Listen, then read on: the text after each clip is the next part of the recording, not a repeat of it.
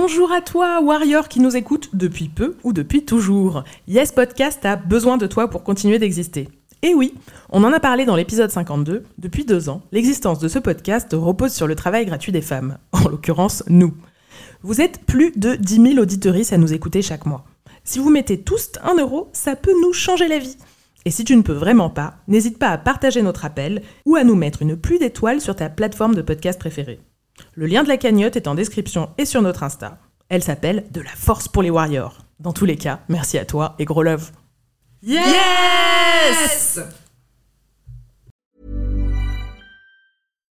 One size fits all seems like a good idea for clothes until you try them on. Same goes for healthcare. That's why United Healthcare offers flexible, budget friendly coverage for medical, vision, dental, and more. Learn more at uh1.com.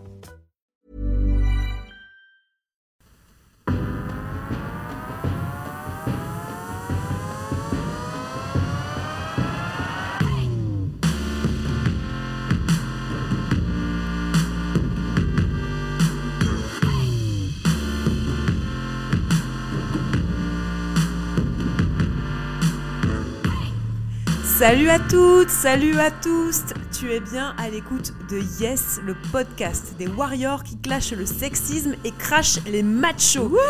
je m'appelle Margaïde et pour ce réjouissant programme, je suis accompagnée de la reine des wok, Zina Hello Je dis ça parce qu'elle fait super bien la cuisine. Merci pour le compliment au passage. En février, c'est le mois de la Saint-Valentin et on avait envie de parler de euh, séparation parce que oui, l'amour, c'est cool, tout ça, mais on sait bien que les histoires d'amour finissent mal En en général. On a déjà publié une première partie que je t'invite à écouter si ce n'est déjà fait. Mais en préparant cet épisode avec Zina, il nous semblait essentiel de parler des séparations violentes. Car oui, quand on est une femme, ton mec, quand on le quitte, peut nous mener à la tombe. Euh, faut le dire, Euh, chaque année, des dizaines de femmes meurent tuées par leur ex. Un tiers des femmes déclarent être victimes de violences dans l'année qui suit la séparation. Voilà, désolé de plomber l'ambiance, mais c'est la réalité. Alors, on a voulu donner la parole à celles qui partent parce que quelque chose cloche dans leur couple, parce qu'elles ont peur, celles qui fuient pour sauver leur peau. Elles sont victimes de violences conjugales, mais elles sont avant tout euh, des warriors et elles vont nous raconter comment elles sont sorties de la spirale infernale de la violence. Elles vont nous dire ce, que, ce qui les a aidées. Et c'est très important parce que forcément, à un moment de ta vie, tu auras autour de toi une mère, une sœur, une collègue, une amie concernée par la violence dans ton couple, dans son couple. Et ce jour-là, il faudra que tu sois prête à l'écouter.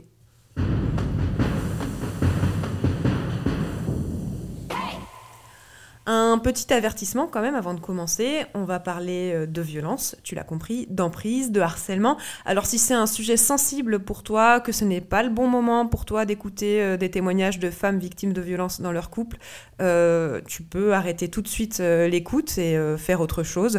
On t'invite, quoi qu'il en soit, euh, à l'écouter dans de bonnes conditions parce que certains témoignages sont délicats. hein. Moi j'ai eu les larmes aux yeux plusieurs fois en préparant cet épisode, et Zina aussi. Ouais. Alors, n'hésite pas à te mettre bien à l'aise dans un endroit qui te réconforte. Mais euh, comme d'habitude, nos warriors font preuve de force, de courage et elles sont méga inspirantes. Avant de laisser Zina présenter la première warrior, je voulais, oui je sais, désolé, cette intro est interminable, je voulais remercier toutes celles qui ont pris la peine de nous envoyer un vocal ou de nous écrire. Merci, Euh, merci, voilà, merci, merci. merci sur Insta, Yes Podcast. On a essayé de répondre euh, à chacune. Euh, je m'excuse si on en oublié, si on en a oublié certaines d'entre vous. Euh, à toutes, je redis ici merci, merci, merci pour votre confiance. Raconter les violences que l'on a subies, ce n'est pas rien. C'est un pas énorme pour nous toutes et nous tous. Alors bravo, on vous envoie plein de force. Euh, J'ai une pensée spéciale pour Patricia, 56 ans, qui nous a laissé un très très très long vocal pour raconter 30 ans de relations qui se Oh, sont wow. terminées en violence. Euh, voilà, on est heureuse et fière de t'avoir parmi nos auditorices.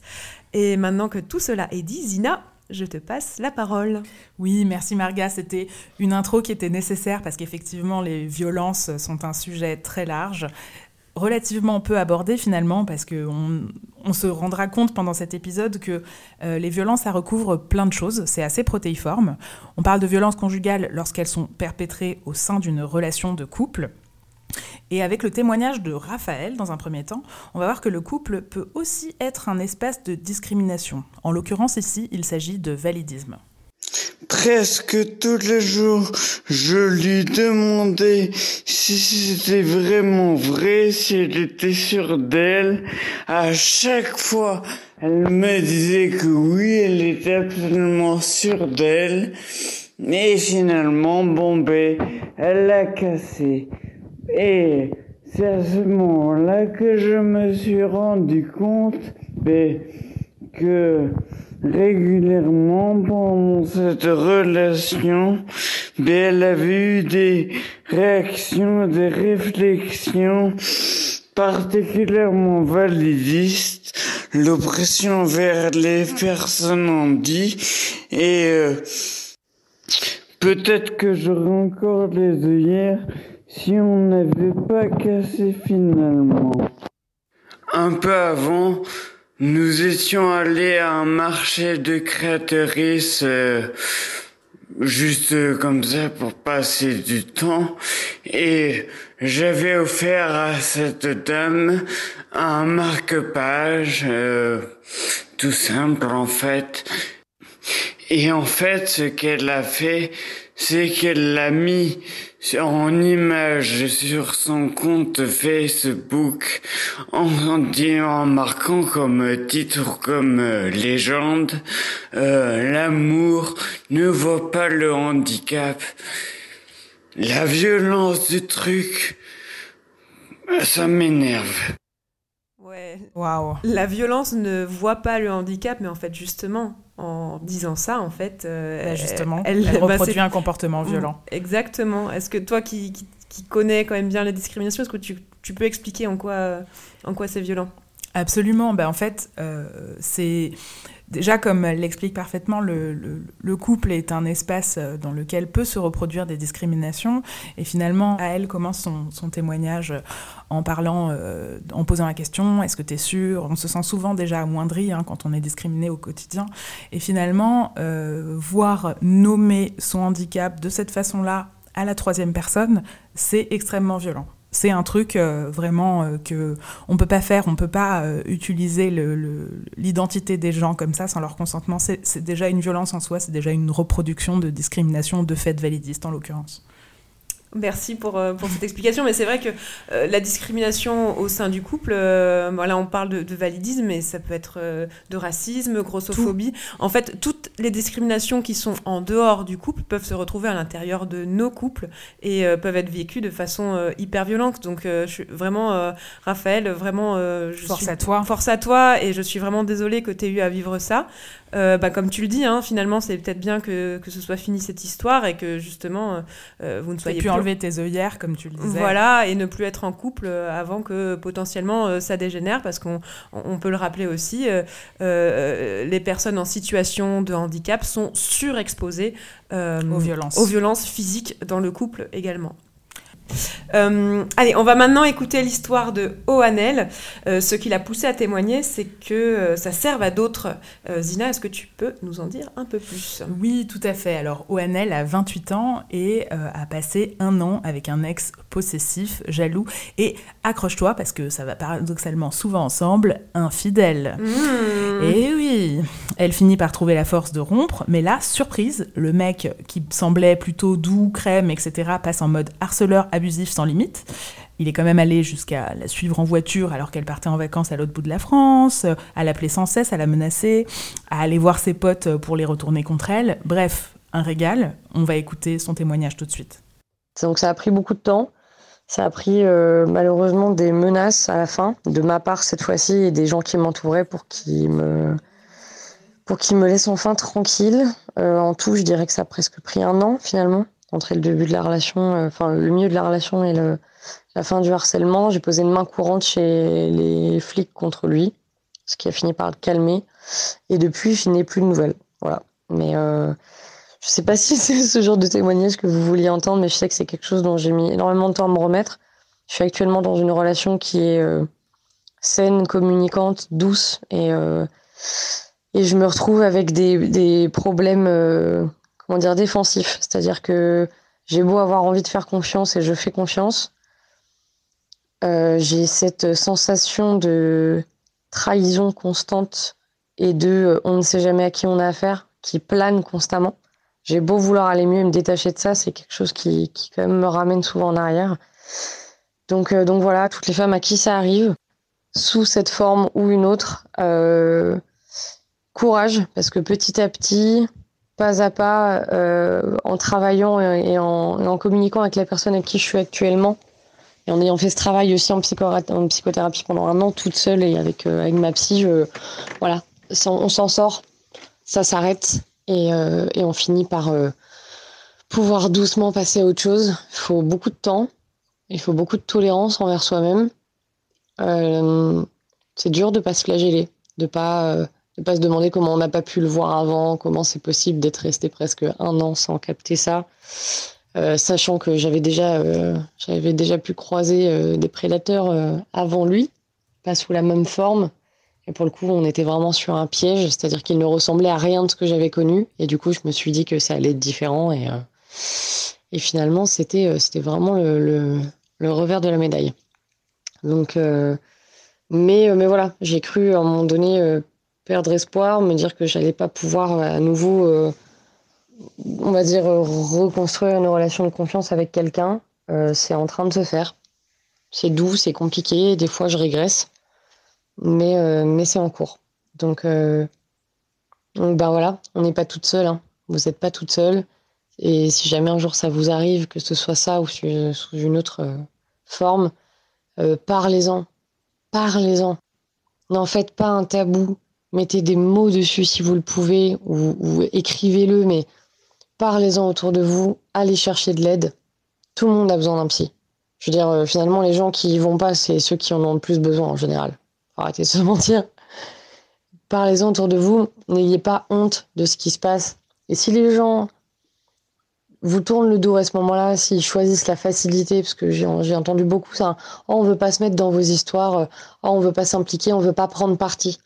Et moi, je comprenais pas comment c'était possible en 2022 de pas vouloir prendre parti dans ce genre de situation, sachant qu'on n'était pas juste sur une dispute de couple, mais on était bien sur une situation de harcèlement d'un homme envers une femme. Euh, je comprenais pas comment euh, des gens qui étaient censés être réveillés puissent, euh, puissent vouloir se dédouaner à ce point. si vous entendez un jour un témoignage d'une femme qui vous parle de ça, ou d'un homme qui vous parle de ça, qui subit ça avec une femme ou un autre homme, peu importe, écoutez-les Donnez de l'importance à ce qu'ils ont à dire, laissez-les verbaliser et, lâchez pas l'affaire. Surtout que vous soyez la personne qui est harcelée ou celle qui entend le harcèlement, on n'est jamais seul. Écoutez ou parlez, un des deux. Mais euh, voilà, courage à toutes, je vous embrasse. Et puis, euh, bah on est une putain d'armée hein, quand on s'y met. Donc euh, merci les filles de Yes et, continuez à faire ce que vous faites parce que ça donne du courage à tout le monde. Merci beaucoup. Waouh, bah merci à toi, Oanel. Merci euh, infiniment. Et pour euh, toutes, euh, tous ces conseils. Enfin, bah, Précieux. J'espère que toi, derrière ton casque à l'autre bout de, la France, peut-être tu as pris des notes parce que vraiment, le fait voilà, d'écouter, de ne pas rester seul, de, de, briser les tabous, euh, c'est euh, important. C'est hyper important. Mais en fait, alors il y a plusieurs trucs euh, dans, dans, son témoignage que je trouve intéressant. Déjà, le coup de la publicité mensongère, parce qu'on n'a pas parlé de la différence entre la séduction et la relation. Et finalement, on se rend compte dans beaucoup de témoignages qui nous reviennent qu'il il y a un visage différent tout d'un coup. Et ça, c'est pas évident parce qu'on est encore très attaché à la nostalgie de la personne qui nous a séduite et finalement, ça, c'est un truc, euh, bah, c'est pour ça que c'est important de discuter avec des amis, de pouvoir le nommer, de pouvoir se rendre compte que c'est pas comme au début. Et puis après, l'autre truc que tu dis, mais là, tu prêches une convaincue, parce que moi, aujourd'hui, j'en ai fait mon métier, mais c'est encore une fois, la thérapie, c'est pas un gros mot. Tout le monde a besoin d'aide. Exactement. et, euh, et, à un moment, Oanel, tu poses une question comment j'ai pas pu le voir avant? Pourquoi il m'a fallu un an pour, pour voir son visage. Il faut savoir que c'est bien décrit hein, dans, dans, dans, les relations de couple violentes ou, d'emprise, ça vient pas d'un coup. C'est insidieux. c'est insidieux, donc il y, y, a la phase de séduction où évidemment la personne montre son meilleur visage, et puis après il y a le quotidien où goutte par goutte, petite tâche par petite tâche, bah, le, la toile de l'emprise va, va, va, va, se, va, se tisser. Alors ça peut être des trucs euh, qui paraissent insignifiants au départ, genre euh, ah euh, tes miettes de pain là sur la table, ça, ça m'insupporte. et puis après ça va être des poils de ton chien. Et puis après ça va être ah là là toi tu ranges des trucs comme ça, moi c'est impossible. Je veux que tu les ranges comme ci comme ça. Et où tu sors. Enfin c'est à chaque fois, on monte en gradation. En, gradation. Donc, quand on est dans une relation de couple comme ça, on, s'en rend pas compte en fait, parce que ça va progressivement. C'est comme l'histoire de, je sais pas si vous connaissez l'histoire de la grenouille. Euh, alors je sais pas si c'est vrai scientifiquement, mais euh, dans l'eau bouillante là. Dans non, voilà, si on plonge une grenouille dans l'eau bouillante, évidemment, elle va sortir tout de suite. Euh, mais si on met une grenouille dans une casserole d'eau fraîche qu'on met sur le feu, elle va se laisser cuire jusqu'à en mourir. voilà, c'est une, une, comparaison assez horrible, mais mais je trouve que voilà, c'est ça, ça décrit bien ce côté graduel et cumulé, parce qu'en fait, isolément euh, tous ces petits, euh, entre guillemets, mille guillemets, incidents euh, peuvent paraître comme ça anodins, mais cumulés, ça forme une violence. Voilà, c'est ça, c'est comme ça qu'on en arrive à un, mec qui va aller fouiller dans le téléphone de, sa copine et la copine qui trouve ça tout à fait normal, mais parce que il y a eu mille étapes avant, quoi, de contrôle de, de ce qu'elle fait, de, de comment elle s'habille, de, de, comment elle s'occupe de sa maison, de ce qu'elle range, de comment elle range, de, enfin, c'est vraiment tous les aspects du quotidien qui sont, qui sont comme ça contrôlés. Impactés. Et il y a un autre truc aussi, un dernier truc que je trouve euh, hyper intéressant, c'est que les, les gens parfois réagissent pas bien parce que l'impuissance, ça met personne à l'aise. Et parfois, il va y avoir des réactions hyper maladroites euh, quand on va raconter des faits de violence conjugale. Le, le, le, le truc de je veux pas me mêler de vos histoires de couple, effectivement, je suis totalement d'accord avec toi. C'est juste impossible en 2023 de dire euh, ça me regarde pas neutralité quand il s'agit de violence. On n'est plus dans des histoires de couple. Et ça, c'est important de le nommer. Mais les gens, parfois, euh, ne comprennent pas. Et je crois que c'est aussi pour ça qu'on a besoin de faire ce genre de contenu, pour comprendre la dimension de la violence. Oui, tout à fait. Et d'autant que euh, j'entendais une interview ce matin, euh, le Haut Commissariat à l'égalité a, a, sorti. Euh, voilà, c'est des, des, voilà, une étude sur 5 ans après MeToo, alors où on en est. Et en fait, il ressort que dans les discours des gens, la question du sexisme, des violences sexistes a été intégrée. Euh, mais dans les actes, pas du tout en fait. Les femmes sont loin. voilà, on en est loin. On est, on est toujours aujourd'hui victime euh, d'autant de violences qu'il y a cinq ans.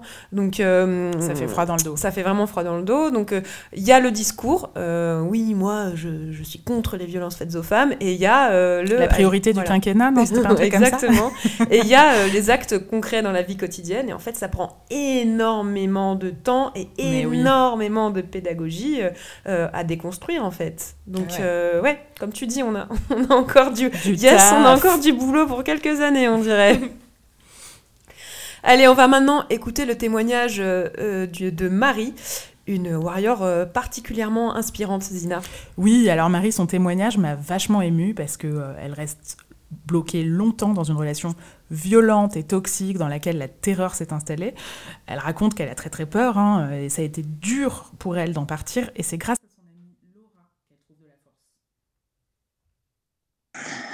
comment je suis sortie de cette relation. Déjà, euh, j'en suis sortie grâce à, en grande partie grâce à mes amis, eux. Euh, j'avais très peu d'amis à cette époque, d'amis proches. Euh, j'avais très peu d'amis à qui je parlais de ma relation. Il y en avait une en particulier, mon amie Laura, que j'aime, de tout mon cœur et à qui je suis pour toute ma vie redevable, euh, qui, euh, qui m'a toujours écoutée. Et je sais qu'en elle-même, elle savait que cette, relation était toxique et qu'elle était violente et qu'elle me faisait du mal, mais elle, ne m'a jamais brusquée. Elle, elle voyait bien que j'étais euh, extrêmement attachée à ma relation, que j'étais extrêmement attachée à lui, que j'étais pas du tout prête à, partir. Et elle m'a soutenue jusqu'au bout, en fait. Euh, toujours en me disant, bah, peut-être que ça, c'est pas normal, mais jamais en me brusquant. Et je pense que si elle l'avait fait, bah, déjà, moi, j'aurais été euh, pas trop, enfin, j'aurais été trop perturbée. Et aussi, lui m'aurait éloignée d'elle. c'est ce qu'il faisait avec mes amis qui l'appréciaient pas. Elle, elle a toujours été gentille avec lui tout en me conseillant de voilà, faire attention, etc. Et surtout, quand ça a été le moment de partir, elle a été là pour moi. Et c'est seulement ces derniers mois que euh, je me suis admis à moi-même que cette relation, euh, enfin qu'en fait j'avais été victime de violence conjugale. Je, je l'avais jamais mis de mots là comme ça là-dessus. J'avais jamais réussi avant à, à, faire cette lecture, à comprendre que c'était ça que j'avais vécu. Le travail de partir, enfin en l'occurrence moi ça a été le travail de le chasser Et euh, ça a été extrêmement dur. Mais finalement, c'est ce travail que je fais depuis trois ans de compréhension, de reconstruction qui est le plus difficile. Et c'est là-dedans que c'est vraiment important de se faire accompagner. Me reconnaître comme victime, c'est hyper dur. D'autant plus que ça vient, dans mon cas, avec euh, le fait de se reconnaître en même temps comme victime de viol que j'ai subi plutôt euh, d'agression sexuelle, enfin de violence intrafamiliale. Et du coup, tout ça en même temps, c'est beaucoup et c'est très dur. L'identité de victime, elle n'est pas facile à vivre dans sa tête. Enfin, dans ma tête, c'est très dur.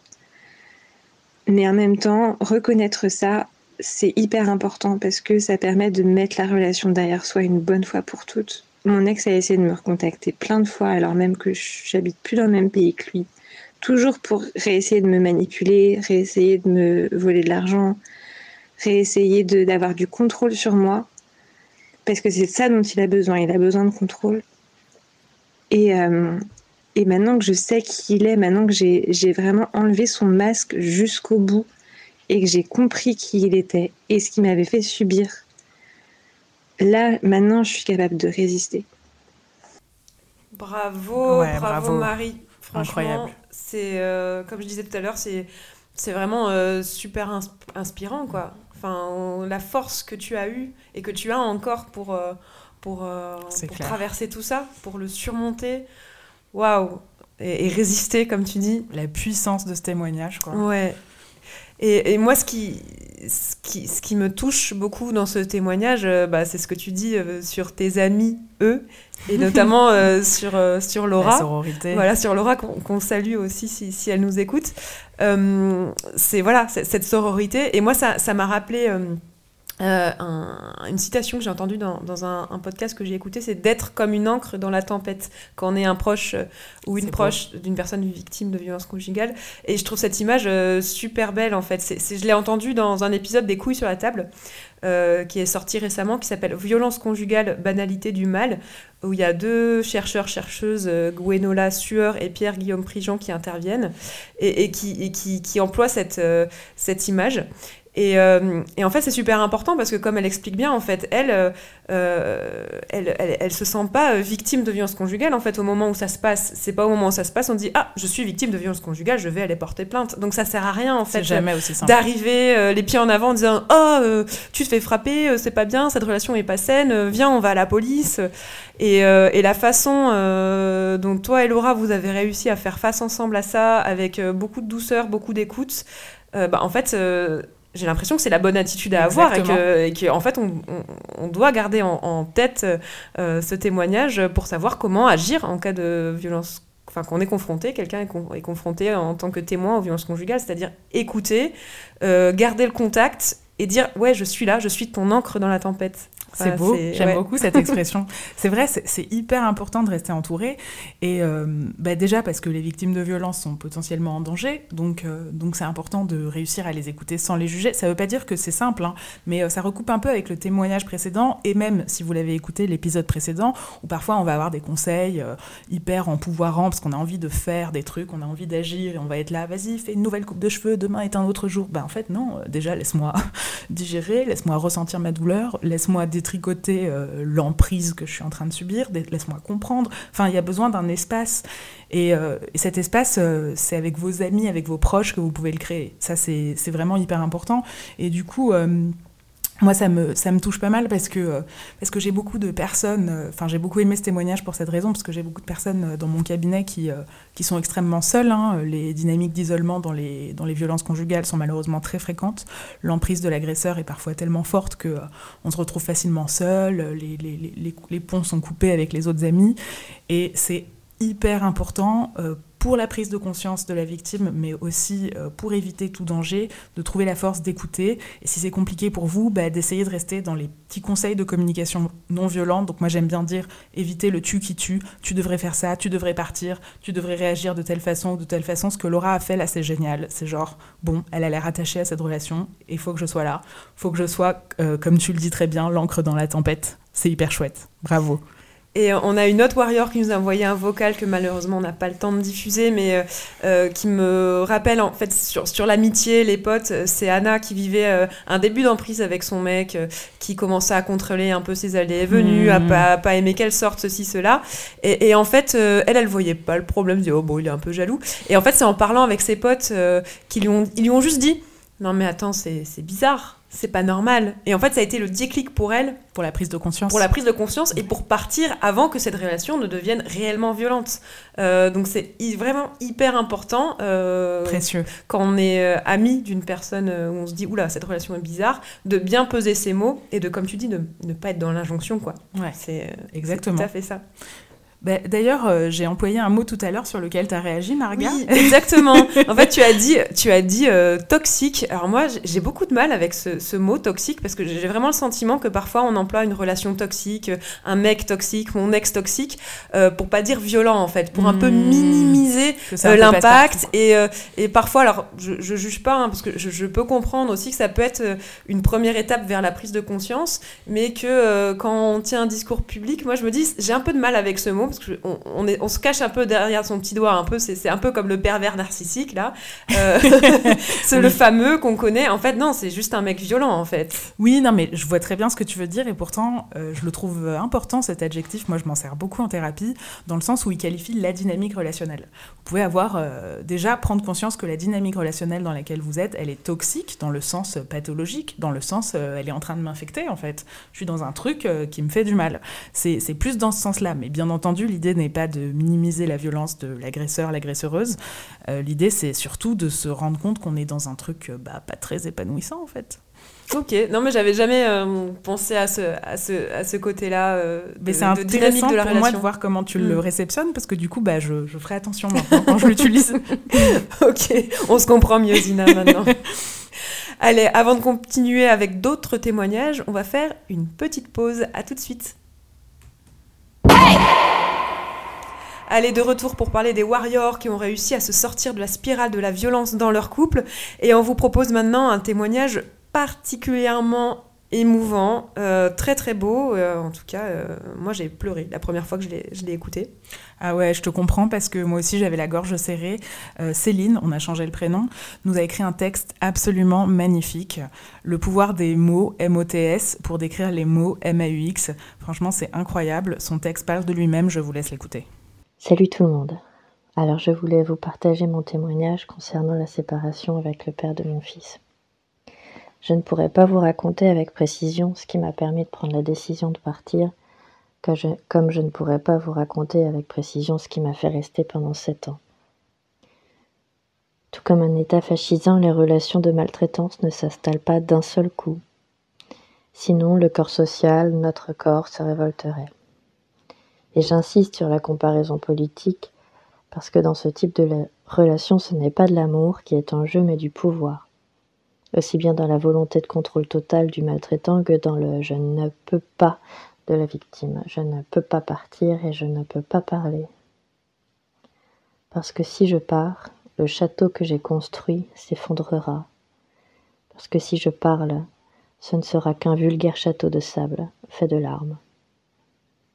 Sept ans durant lesquels j'étais trop court le short, trop grosse, pas assez sexy, pas assez active, pas assez admirative, pas assez compréhensive, à toujours dire non, trop intello, trop bête, trop hypocrite, trop honnête avec les gens. Je ne faisais pas assez d'efforts, ma cuisine était trop grasse, je rajoutais du sucre dans mon chocolat, mes cheveux n'étaient pas bien coupés, je ne prenais pas soin de moi, je m'habillais mal et j'étais si susceptible.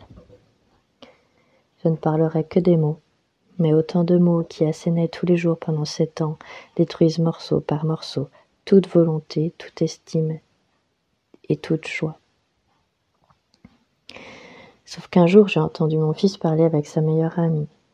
Elle lui disait Ce sont les enfants qui pleurent. Et mon fils a répondu Et les mamans aussi. Voilà, c'était devenu ça très concrètement ma réalité, une maman qui pleure. Je ne suis pas partie tout de suite, il m'a fallu un an de plus. Cette phrase n'a pas été l'élément déclencheur direct, mais elle s'est tatouée sur mon âme, parce que ce jour-là je me suis répondu Mais non, non, ce n'est pas moi ça, ça n'a jamais été moi. Je ne suis pas une maman qui pleure. Alors j'ai tout fait pour redevenir une femme qui rit, et les cartes de mon château étaient bien plus solides que n'importe quel parpaing. J'ai viré le dragon, j'ai repeint les murs en jaune, j'ai trouvé un travail pour acheter pas mal de pâtes, du gruyère et du beurre, ce qui me hisse sur la plus haute place du podium des cuisinières d'enfants de maternelle. Mais je réussis à nous offrir avec mon petit garçon des petits voyages pour rendre visite à nos amis, courir dans des musées, sauter dans des piscines et voir quelques spectacles. Et puis un jour, j'ai fait patienter un nouvel homme car avant de le rencontrer, je voulais être belle dans mes yeux à moi, avant de vouloir l'être dans les yeux de quelqu'un d'autre. J'ai mis beaucoup, beaucoup de temps et ça a été vraiment très difficile, même douloureux. J'avais la confiance en moi d'Alain pas sur une, sur une aire d'autoroute et ça a fait remonter plusieurs traumas. J'ai pris le temps qu'il me fallait et je me suis lancée. Je pouvais aller l'aimer, car je m'aimais de nouveau. Mais ça n'a pas marché et je suis toujours belle. Voilà, c'est fini. Malheureusement, le dragon ne peut pas disparaître totalement, car il voit de temps, à, autre notre fils. Mais c'est fini, c'est fini. Il y a la photo d'une phrase peinte sur un mur qui me remplit de bonheur à chaque fois que je la lis parce qu'elle est si vraie. Et j'aimerais te la dire à toi, toi qui es encore enfermé avec ton dragon et qui a peur. Pars-toi, par toi, tu auras une vie grandiose. Waouh ouais, j'en ai, j'ai encore les lames qui remontent rien de l'écouter. Les frissons, quoi. Ouais, euh, cette euh, dernière phrase là, barre-toi, barre-toi, ouais. C'est l'image du dragon. Ah, ouais. Euh, mais non, mais ton texte vraiment est. il est puissant, il est fort. Et magnifique, magnifique, Céline. Les cartes de mon château sont plus solides que n'importe quel parpaing, mais waouh. Enfin, c'est bravo, enfin déjà de pouvoir euh, écrire quel ça. talent, quelle force. Exactement, de, pouvoir nous décrire euh, tout ça euh, de cette façon, de cette façon si belle et si imagée. Enfin voilà, merci, merci de nous offrir ça. C'est très très émouvant. et j'aime beaucoup aussi le fait que ce que tu rappelles en fait que les relations violentes, ce sont les enjeux. C'est pas juste la violence, c'est le pouvoir en fait, c'est prendre le pouvoir sur quelqu'un d'autre. Euh, et, c'est important, c'est très très important de, le rappeler, que c'est pas juste euh, euh, des hommes malades comme ça dans un coin, des monstres un peu comme on les appelle, mais c'est en fait une, une, structure quasiment sociale en fait de domination des hommes sur les femmes. Il y a une construction sociale derrière ce type de dynamique. Exactement. Absolument. Et c'est important de s'en rendre compte parce que quand on s'aperçoit de l'aspect systémique de ce qu'on vit, bah déjà, on se sent beaucoup moins coupable. On a le cœur euh, qui est allégé d'une charge énorme hein, parce qu'on on nous met beaucoup sur les épaules. On fait ce qu'on appelle du victim blaming, c'est-à-dire qu'on va blâmer les victimes en premier lieu. Et ça, c'est hyper important pour nous de régulièrement. Euh, euh, parler de ça, de faire de la pédagogie sur ces questions-là, parce que, euh, parce que être victime, c'est pas une identité, c'est un statut à un moment donné. Vous vivez quelque chose qui n'est pas de votre fait, mais qui est du fait, comme tu le dis très bien, Marga, d'une structuration sociale, d'une construction sociale du genre. Et, euh, et on n'est pas obligé de rester enfermé seul chez soi avec un, avec un dragon qui crache du feu. J'aime beaucoup cette image, elle m'a énormément touchée. Il y a quelque chose aussi qui m'a touchée, c'est la phrase de ton enfant, hein, la maman qui pleure ça m'a bouleversé cette phrase de la maman qui pleure. Je sais pas ce que tu en as pensé, Maria. Ah bah si, complètement. Là, c'est vraiment c'est le moment où, on se dit oui. Là, on Eh a les ben- yeux bien, bien mouillés toutes les deux. C'est pas évident d'enregistrer en même temps parce que ce texte, il est venu nous mettre un sacré coup, quoi. Exactement. Merci pour ça. Et, et la, et la puissance en fait euh, des mots, enfin, ça, ça me fait penser euh, à, à une autre, à un livre que j'ai envie de, de vous recommander euh, parce que moi je trouve que c'est- important, voilà, de, de, de- là on est à, à mi-chemin un peu entre la fiction et, et le témoignage et, ça nous permet aussi de, de bien comprendre ces, ces mécaniques, ces mécaniques d'emprise et de violence. Donc j'avais envie de vous recommander un, un- un- un livre qui s'appelle La deuxième femme, qui est un roman de Louise May euh, qui raconte comme ça une histoire euh, d'emprise et, de violence. Euh, et, moi, je trouve ça bah, intéressant, en fait, aussi de, de, de, de, mettre ces, ces- ces récits-là dans, dans, dans de la fiction. Et, euh, et aussi une autre euh, recommandation que je voulais vous, proposer, je parlais tout à l'heure de, des hommes violents qui ne sont pas des monstres. En fait, il y a un épisode de Mansplaining, un podcast de Slate Audio, euh, justement là-dessus, sur les hommes violents, qui s'appelle Nos pères, nos frères, nos amis. Les hommes violents ne sont pas des monstres, avec donc un- un- un chercheur euh, qui s'est intéressé euh, au groupe de parole d'hommes violents. Et c'est très important. En fait, il rappelle que, que voilà, les, les- les- bah, justement, ces hommes qui, qui, qui- qui frappent leurs femmes, qui les, euh, qui, les contrôlent. euh, qui- C'est pas des cas isolés. Voilà, c'est pas des cas isolés. Et, c'est- et voilà, et, et de dire euh, c'est des monstres ou euh, ah là non, mais c'est vraiment Ça des gros pervers, des gros. dé- Voilà, ça dépolitise et ça fait croire que ça repose sur un- un- des problèmes personnels ou Une pathologiques. dynamique individuelle. Voilà, alors qu'en fait, bah non, c'est un problème systémique. Absolument.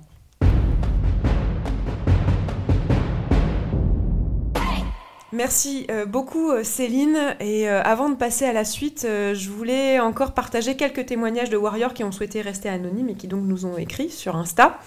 Euh, alors un témoignage qui m'a qui m'a beaucoup marqué parce que euh, ça parle de quelqu'un de très très jeune. Euh, J'ai vécu pendant près de 6 ans, de mes 13 à mes 20 ans, une relation d'emprise avec un garçon de mon âge. Je savais bien que quelque chose n'allait pas, mais j'ai pris conscience des violences psychologiques et sexuelles plus d'un an après la séparation. Waouh. Donc voilà, on rappelle qu'il n'y a pas d'âge pour, pour les violences dans le couple. Ça commence très tôt et, et ça finit très tard. Malheureusement. Voilà. Ou ça finit personne, parfois trop tard. Voilà, personne n'est euh, à l'abri. Euh, Il y a quelqu'un aussi qui nous a raconté quelque chose qui l'avait beaucoup aidé. Ça avait été d'annoncer à son entourage, sa famille, ses proches, euh, qu'elle quittait la personne avec qui elle était pour que ce soit officiel et ne pas revenir sur sa décision. J'imagine que c'est quelque chose en thérapie que peut-être tu, emploies aussi un peu le fait de, verbaliser les choses, de les officialiser, ça peut, ça peut aider? Alors verbaliser, c'est important. Maintenant, attention à ne pas faire tout par rapport à l'entourage. Malheureusement, euh, parfois, on n'a pas le réflexe de se mettre en priorité. On pense d'abord à ce que penseraient les autres. Et c'est ce qui fait malheureusement que beaucoup de personnes victimes de violences n'osent pas sortir de leur relation. Qu'est-ce que diraient nos proches? Qu'est-ce que diraient nos parents? Qu'est-ce que diraient nos amis? Et c'est important de pas non plus donner trop trop d'importance à l'entourage. Votre entourage proche, s'il vous aime, il s'adaptera, quelle que soit votre décision.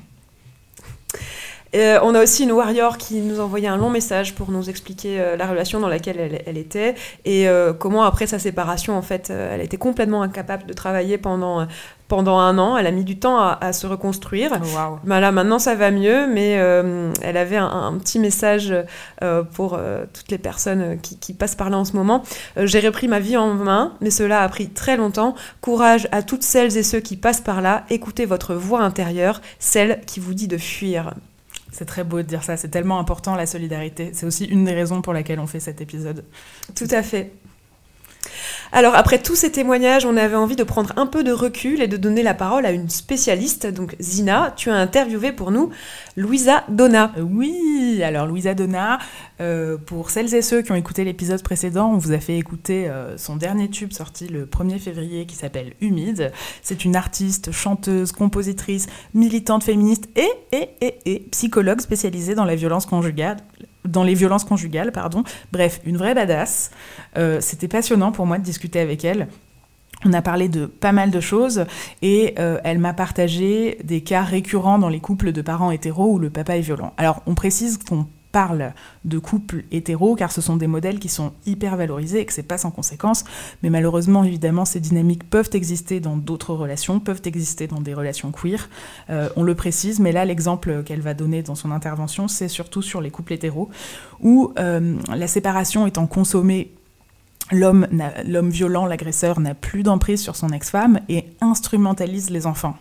Ouais, c'est terrible mais cruellement banal en fait. Souvent on a une image, euh, selon elle, biaisée de ce qu'il faudrait faire pour préserver les enfants de la violence et elle va nous expliquer tout de suite. Si tu te construis avec une figure d'attachement qui est maltraitante, euh, tu vas avoir tendance à garder euh, cette, cette figure-là comme une figure normée, en fait, et que tu vas pouvoir re-rencontrer dans ta vie. Donc, tu vas pouvoir estimer que c'est normal de te faire frapper dans tes relations futures ou, ou te faire maltraiter psychologiquement, etc. Et donc, c'est vrai que les mères en pensant protéger leurs enfants, parce qu'elles veulent absolument garder aussi cette réalité, euh, euh, cette réalité, euh, que je trouve, enfin que je trouve complètement folle en fait. Si tu y penses deux secondes, c'est c'est vraiment une réalité construite dans un monde cis hétéro patriarcal quoi. Sinon, ça pourrait pas tenir. De dire en fait à leurs enfants, elles vont garder un, une image, elles vont conserver cette image de leur père. Elles vont avoir tendance à pas vouloir entre guillemets mal parler du père, alors qu'en fait c'est pas mal parler du père que de dire des faits objectifs tu vois. De dire papa, euh, il a frappé maman ou papa, il a été méchant avec maman et donc du coup, euh, il y, a une, y a une loi qui l'a puni, par exemple. C'est un enfant, il peut comprendre ça à n'importe quel âge. En général, un enfant, il sait ce que c'est que la punition. Il comprend qu'il y a des limites, ce que son père n'a pas compris a priori. c'est hyper important de bien expliquer de façon objective à son enfant qu'est-ce qu'il est en train de vivre. Alors après, c'est aussi important de partager ses émotions. Hein. Enfin, moi, je leur dis, bah, vous parlez soit dans les faits, euh, soit vous parlez de vous. Enfin, c'est-à-dire, euh, bah, moi, je me sens triste parce que euh, parce que bah, ça peut être ça, hein. ça peut être dire bah, je suis très triste que ton papa euh, il soit pas en capacité d'être le papa que j'aurais voulu que t'aies. Hein. Enfin, ça c'est, ça c'est clairement ce qui pose problème chez, chez dans, dans, dans, dans, ces relations-là, puisqu'en fait les femmes continuent d'espérer finalement, et c'est comme ça que l'emprise et qu'elle reste longtemps, enfin que l'emprise reste et qu'elle reste longtemps dans des relations, c'est qu'elles continuent d'espérer que finalement il y aura un changement à un moment donné. Et, et donc du coup, euh, euh, continuer de maintenir cette image qui est fausse, c'est hyper dangereux pour l'enfant qui euh, n'est pas au courant de la situation de danger dans laquelle il se trouve en fait. Et moi je j'ai constaté quand, quand j'ai commencé à être psy euh, euh, il y a 7 ans que les femmes ne faisaient pas du tout ça aussi, ne, ne parlaient pas du tout, enfin voilà, conservaient complètement l'image idéale d'un père qui n'était pas du tout réel. et en fait, ça, ça, a créé des choses terribles parce que les enfants, en fait, bah, ils se retrouvent avec, ils ont en face d'eux, ils ont une maman qui va très mal, qui déprime, qui a vécu des, violences, qui continue de, vivre des violences à travers les enfants, et puis un papa qui va super bien, qui souvent a une nouvelle femme très rapidement après, euh, qui euh, voilà, qui se porte plutôt bien, etc., et qui leur dit des choses sur leur mère, tu vois, qui vont leur dire mais ta mère elle est complètement folle. Alors c'est sûr qu'en plus quand madame va pas bien à cause des violences, c'est facile hein, de dire euh, ta mère de toute façon. Puis ils voient une mère déprimée, ils voient une mère qui va pas bien, etc. Et puis ils ont pas de, de discours inverse pour dire, ben, en fait, si je vais pas bien, c'est parce que j'ai vécu des choses pas normales, que, que toi aussi tu as vécu des choses pas normales, qu'on est dans une situation pas normale. Donc, c'est sûr qu'ils vont prendre directement bah, ce qui fait sens, tu vois, ce qui vient amener du sens dans la relation. Euh, pardon, pas dans la relation, mais ce qui vient amener du sens dans leur histoire. Donc ils vont adhérer plus facilement euh, à l'histoire du père, quoi. Et ça fait que souvent, ils deviennent aussi euh, virulents envers leur mère, tu vois. Euh, du coup, ça renforce les violences contre la mère, euh, qui déprime d'autant plus. Donc l'enfant, il la voit d'autant plus déprimée, donc elle fait d'autant moins envie cette euh, maman. Et donc, enfin, et, et, du coup, ça donne des situations terribles, quoi, où l'enfant, il, il comprend pas au milieu de quoi il est, et puis, et puis souvent, il commence aussi à développer un peu des comportements pervers, puisque finalement, il a vu que bah, la, perversité du père permettait, enfin, faisait en sorte qu'il s'en sorte mieux, le père. Donc ça lui donne plus envie, en fait, de s'identifier à cette, à ce, cette figure-là, en fait, qui a l'air de, de plutôt mieux s'en tirer et puis qui est en train de, de critiquer la mère euh, qui, qui va mal, quoi. Waouh Ouais, bah très très très intéressant. Hyper intéressant. Mais enfin, moi, ce que je, que je trouve intéressant, c'est ça, ce, ce, truc où, où, quand, en tant que mère, en tout cas, on, a cette image de se dire, oh là là, faut, faut pas qu'on croie que je manipule les enfants contre le père, ou du coup, euh, enfin, ce qu'elle ce qu'elle raconte, en fait, c'est complètement contre contre-productif, en fait. En pensant protéger les enfants. Euh, euh, bah, on recrée un climat. On, crée une réalité, enfin voilà, une image de la réalité. Bah, le tableau complet, il est pas ouf. Hein il est vraiment pas ouf. En fait, euh, on, le, on le disait tout à l'heure à propos des réactions des amis, on va le répéter euh, là à propos de, de la réaction par rapport au papa violent. La neutralité en cas de violence, euh, non. Stop. La neutralité, là, c'est une grosse carotte. Il n'y a pas de neutralité, là, il y a une violence. Il faut nommer. C'est important d'utiliser les mots. Et c'est important de parler aux enfants, parce que de toute façon, les violences, ils les vivent, mais autant leur donner des éléments de compréhension de ce qui se passe et de ce que tout le monde vit. Donc, d'offrir une grille de lecture la plus complète possible, en essayant de partager le maximum d'infos, euh, dans un vocabulaire qui leur est accessible selon leur âge. Hein. Évidemment, elle donnait l'exemple de euh, euh, papa, papa était méchant, plus tard, on peut dire papa était violent, puis plus tard, on peut peut-être utiliser complètement les vrais mots. Hein. On fait euh, comme on peut, mais en tout cas, on ne laisse pas de creux parce que finalement, euh, ce truc de on touche pas au père, c'est notre digne héritage du patriarcat. Hein. c'est ce truc de la sacro-sainte oh, du père, euh, c'est limite Dieu quoi. Non mais, horrible, on est tellement conditionné à ça que même quand on veut bien faire, c'est ce qu'on fait en fait. Donc c'est ouf. Donc non, non, non. Si si papa a fait du mal à maman, ça peut être nommé. Ça peut être nommé pour que l'enfant comprenne et n'en fasse pas sa normalité. Parce qu'elle parlait de cet enjeu aussi que je trouve très intéressant, c'est l'idée de casser ce cycle, de ne pas reproduire les violences, et que les enfants, une fois adultes, ne trouvent pas normal de vivre des dynamiques aussi violentes en fait. Donc vraiment, nommer euh, autant que possible, et n'hésitez pas à vous faire accompagner là-dedans, parce que bah voilà, nous les thérapeutes, on a des outils pour ça de plus en plus, et heureusement. Eh ben, merci euh, Zina. Et il me semble que si vous avez envie d'approfondir avec euh, Louise Adona, tu prévois dans les prochains jours un, live sur Insta. Absolument. Donc euh, restez connectés sur nos réseaux. Yes Podcast, on, vous, on, vous, en dit plus, on, a hâte. Voilà, carrément.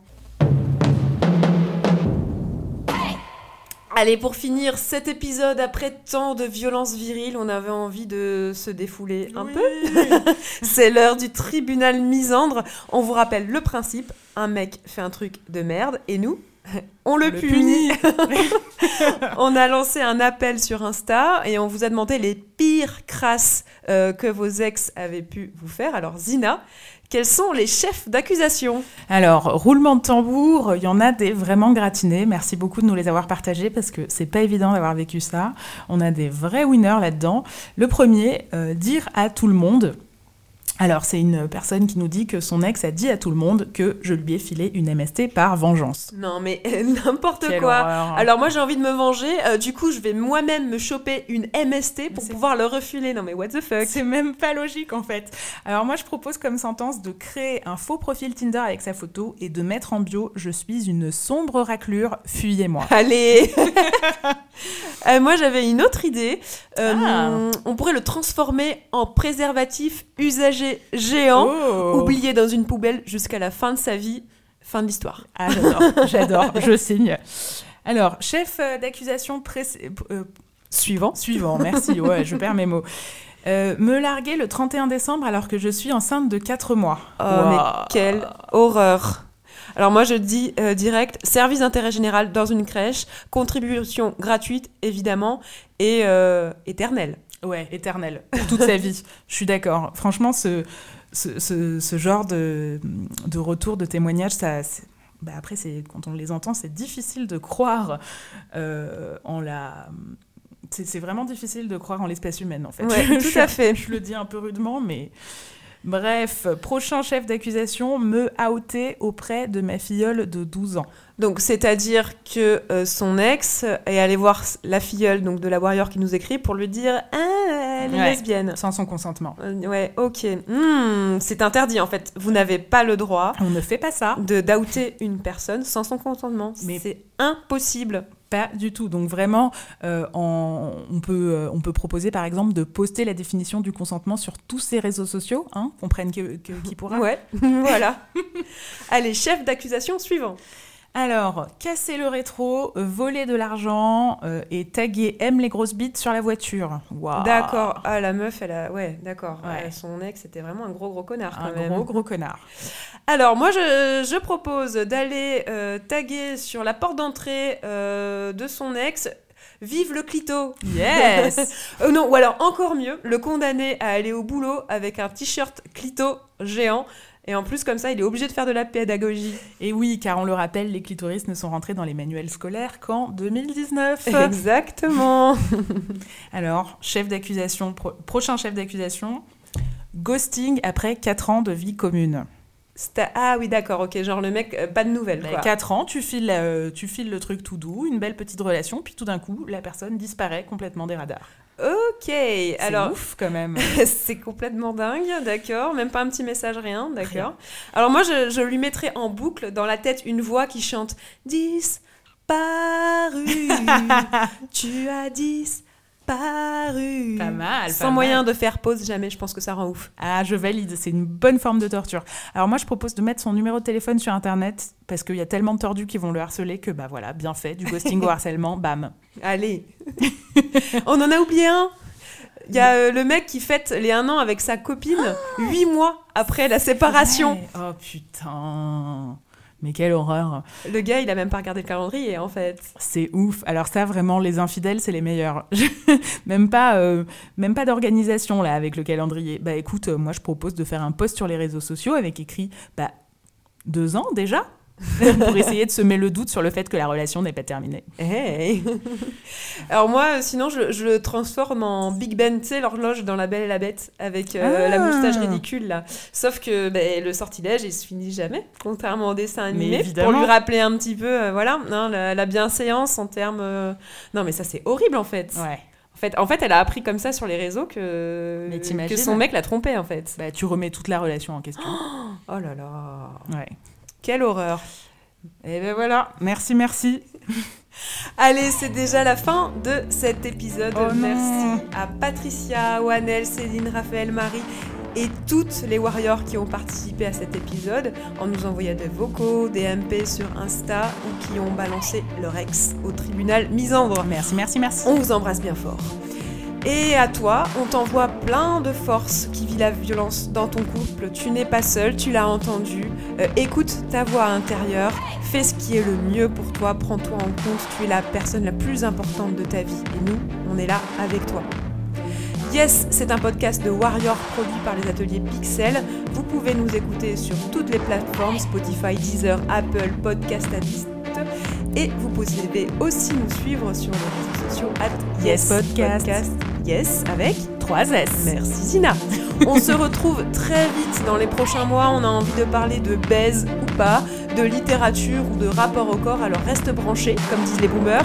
On te lâche pas. On est avec toi. Tu as le droit d'aimer, tu as le droit de kiffer et tu as le droit d'être aimé sans peur, sans coup de pression. Yes!